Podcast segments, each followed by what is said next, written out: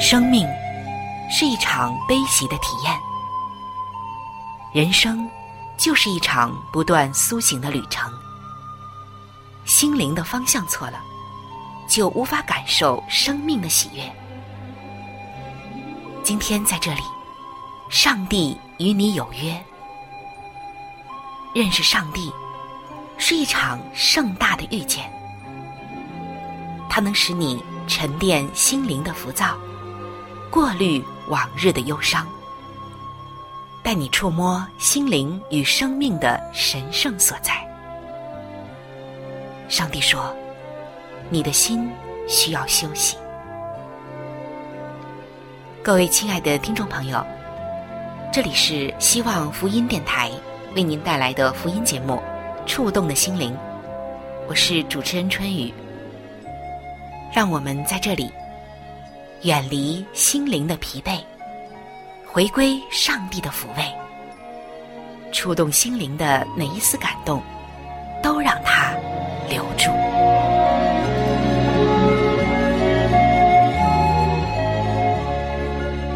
各位亲爱的弟兄姐妹，平安！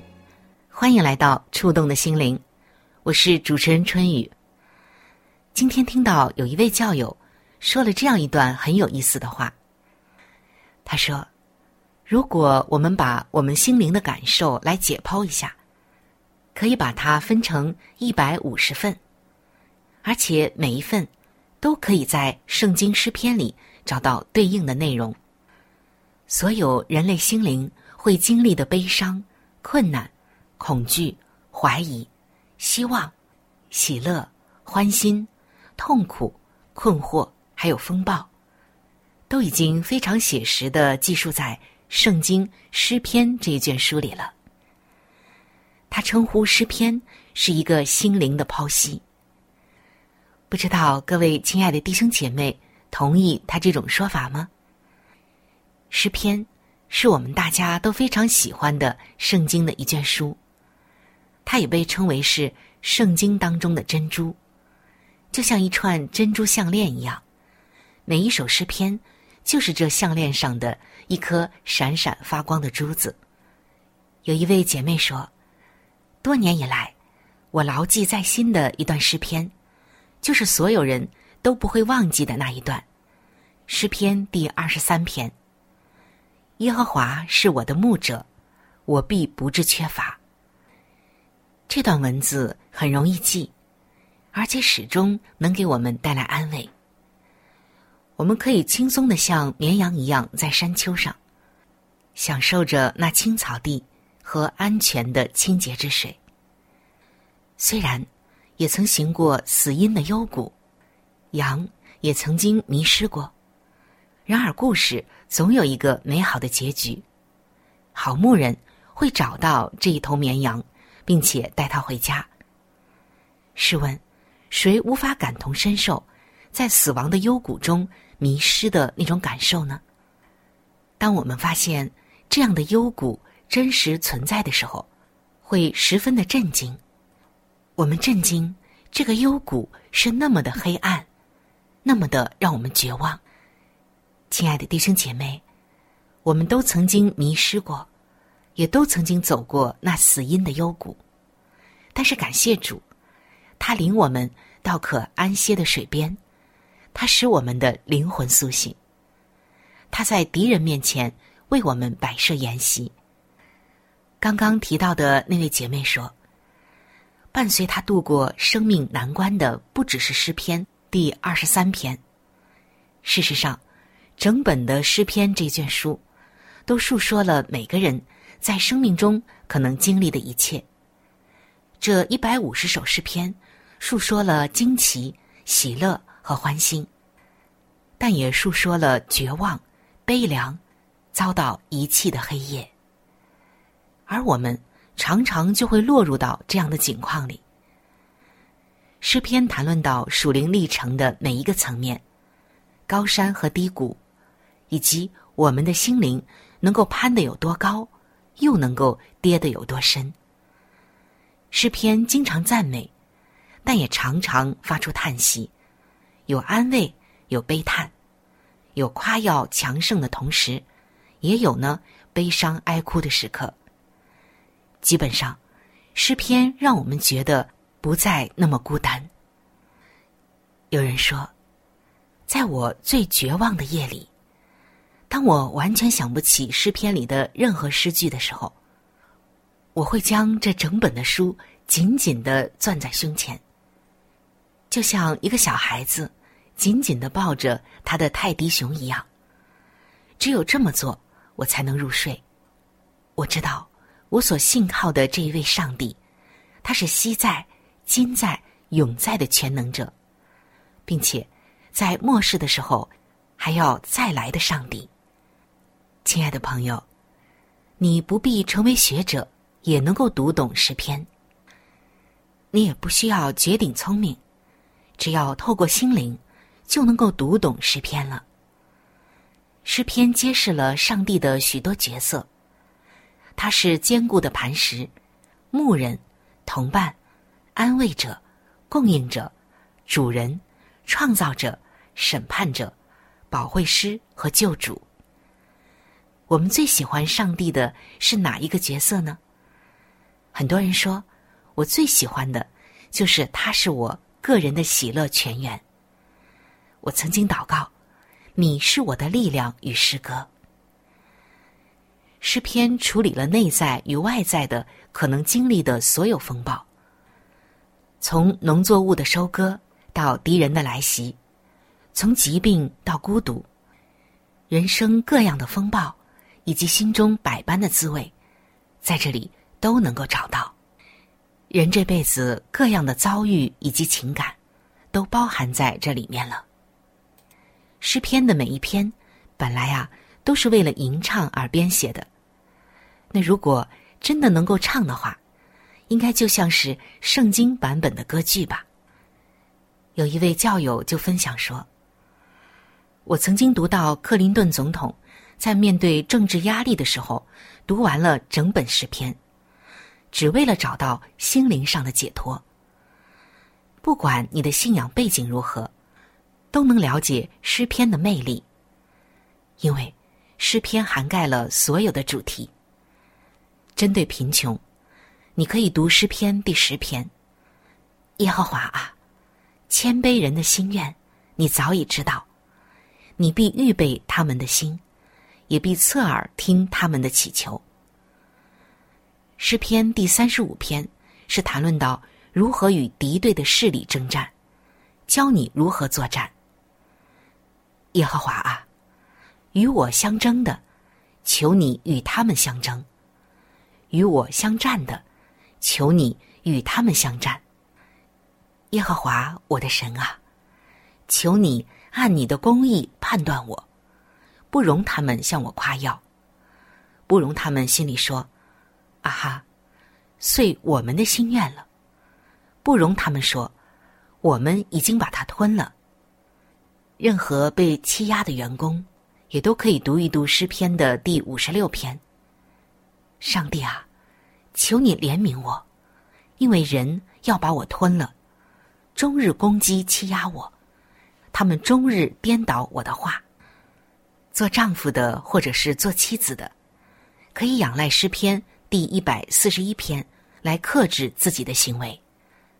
做丈夫的或者是做妻子的，想要和对方争吵的时候，可以仰赖诗篇第一百四十一篇来克制自己的行为。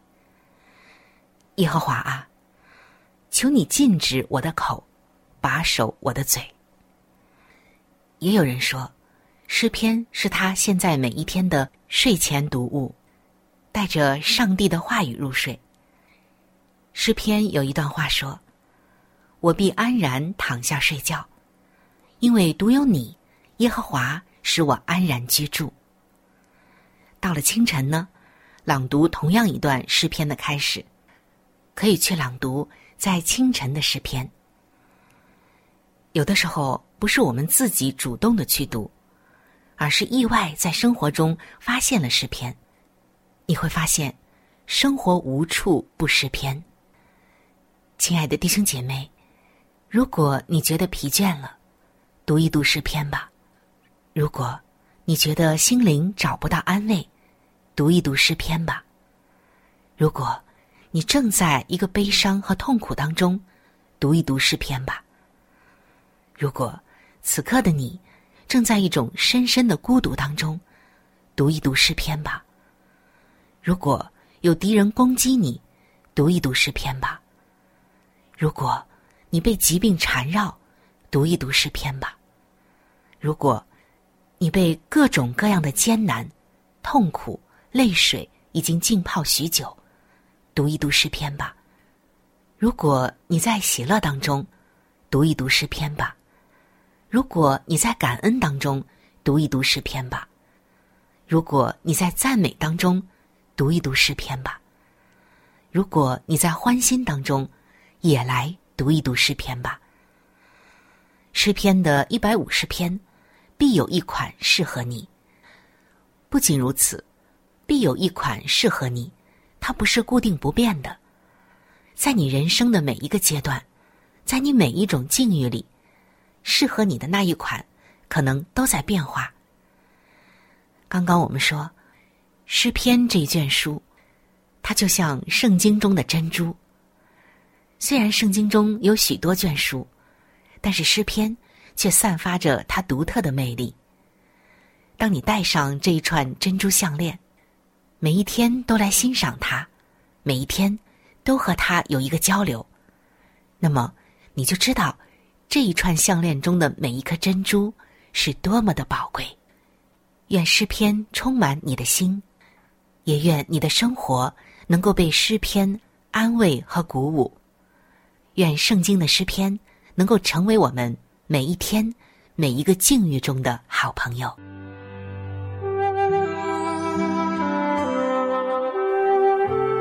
这个世界上最大的力量叫做影响力。影响力中，哪一种影响力的力量又是最大的呢？答案就是圣经。上帝话语的影响力是最大的，请听《圣经影响力》。各位亲爱的弟兄姐妹，欢迎来到《圣经影响力》的时间。你可知道，有很多的影响力，并不是出于那些名人和伟人，恰恰相反，是出自于那些默默无闻的人。在圣经中，就有很多的无名英雄。我们来看圣经中记载的一个无名英雄的小传。在圣经马可福音的二章一到十二节，讲述了这样的一个故事：有人带着一个摊子来见耶稣，是四个人抬来的。耶稣见他们的信心，就对摊子说：“我吩咐你起来。”拿你的褥子回家去吧。那人就起来，立刻拿着褥子，当众人的面前出去了，以致众人都归荣耀与上帝说：“我们没见过这样的事。”其实圣经中的这个故事我们都很熟悉。我们的焦点在哪儿呢？对，在那个摊子的身上，当然也在耶稣大能的医治上。但是，我们却忽略了四个抬着他来的人。这四个人在圣经中没有名字，但是他们却真的是四个无名英雄。我们看到，这四个无名氏，四个街头巷尾的小民，四个名不见经传的凡人，四个无名英雄。虽然没有名字。但是我们看到的是什么呢？是四颗团结的心，八只同心的手，八只合作的脚，把一个摊子抬到耶稣面前。而在这段圣经中，有一句话特别的重要。这句话写道：“耶稣见他们的信心，就对摊子说：‘小子，你的罪赦了。’”我们看到。摊子得了医治，耶稣的大能彰显出来，赦罪的福音也传开了，众人目睹了上帝的荣耀，都是因为这四个无名氏的信心摆上。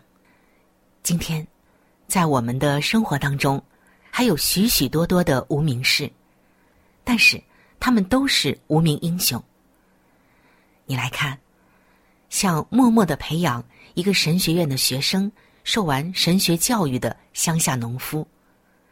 供应女儿留学，获得硕士学位的搬砖的女工，献身于孤儿院四十年的单身女保姆，站出来抚养孙子的白发苍苍的祖父母，跪在宝座前昼夜代祷的村姑，每个星期忠心备课教课的讲道教员，开车接送慕道友来教会的无名英雄。远赴荒蛮之地学习当地的土话，翻译圣经的宣教士，还有为穷人免费诊治的医生，宴席过后留下清洗厨房的弟兄姐妹，招待外出传道人吃住的教友，在办公室里组织午餐查经会的基督徒，出钱购买圣经，放置医院病房的商人等等。当所有人的目光都聚焦在那些有名气的人时，这些无名英雄是不是被很多人忽略了呢？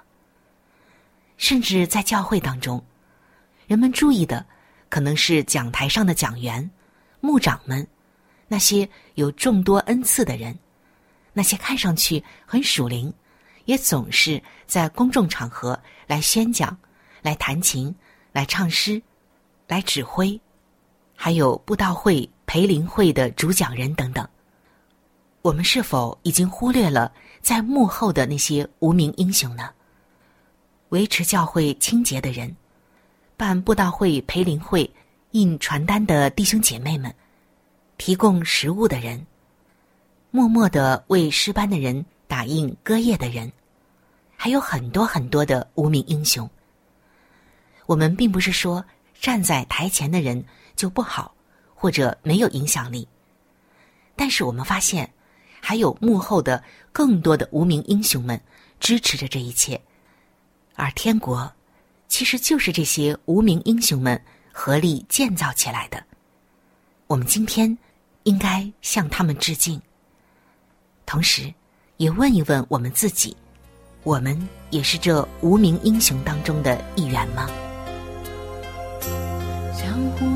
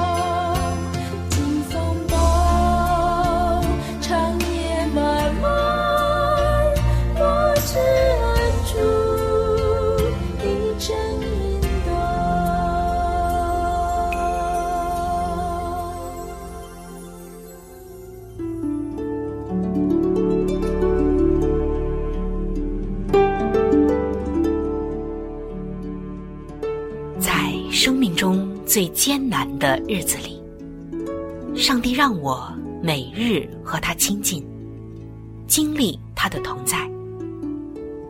借着每日灵修，他使我走出了生命的低谷，一次又一次的，使我重新找回了新的生命和喜乐的泉源。上帝借着每日灵修，来证明他的同在、顾和关怀，使我与他建立起更加亲密的关系。要想有健康的属灵光景，就需要每日与主同行。请您与我一同进入每日灵修。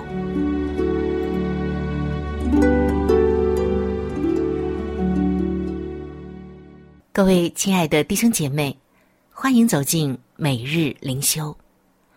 走进每日灵修，走进灵性的加油站，也走进上帝在每一天所对我们说的慈爱话语当中。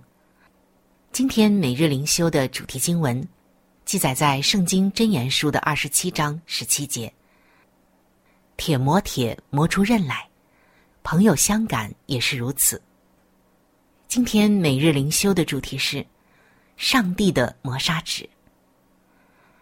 今天看到有一位朋友说了他一段不舒服的经历。他说：“我的一个好朋友很尖锐的批评刺痛了我。晚上我要入睡的时候，尽量的不去回想他说我的意见太过强势。我向上帝祈求智慧和平安。几周之后。”我仍然很在意这件事情。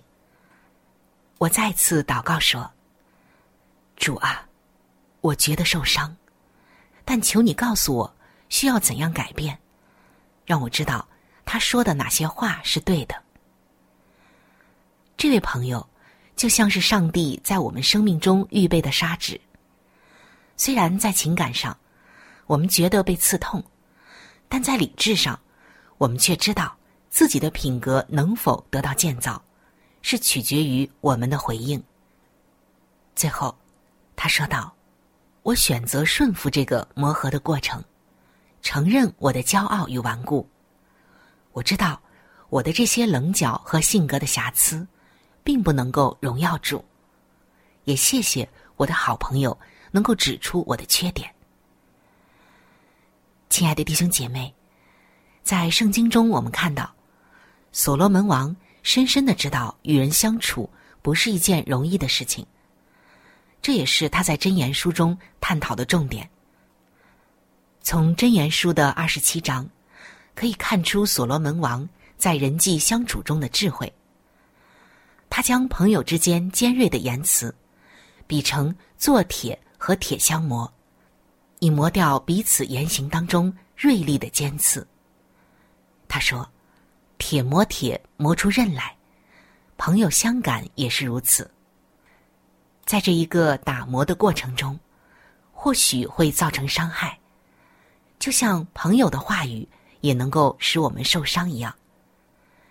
箴言书中，所罗门王就曾经写道：“当面的责备，强如背地的爱情；朋友家的伤痕，出于忠诚。”是的，如果。是朋友出于爱的责备，那么真的是对我们有益的，因为他比别人更能看到我们身上的瑕疵和弱点。出于爱心的责备和指出，真的是为了我们的好处。最后，主会使用这些话语来帮助并鼓舞我们，好让我们的行为和态度做必要的改变。亲爱的弟兄姐妹。主会以何种方式来磨平你性格中的棱角，让他得荣耀呢？虽然这个打磨的过程很痛苦，但是我们愿意全心的顺服，求主来塑造我们，磨平我们带刺的地方。生命的磨砂纸，能够磨平我们性格中上帝不喜悦的棱角。各位亲爱的朋友，我们今天的节目到这里就要向您说再见了。我真诚的邀请您来认识这一位爱你的上帝，你的人生将会成为蒙福的人生。在我们这里，也为您预备了圣经，还有来帮助您来了解基督教信仰的资料，都是可以免费的赠送到您的手中的。如果您需要，或者是想和我联系的话，那我是非常的欢迎您能够写信，或者是发电邮给我。来信请寄：香港九龙尖沙咀山林道二六杠二八号。山是大山的山，林是树林的林。香港九龙尖沙咀山林道二六杠二八号。您写“春雨收”就可以了。春是春天的春，雨是雨水的雨。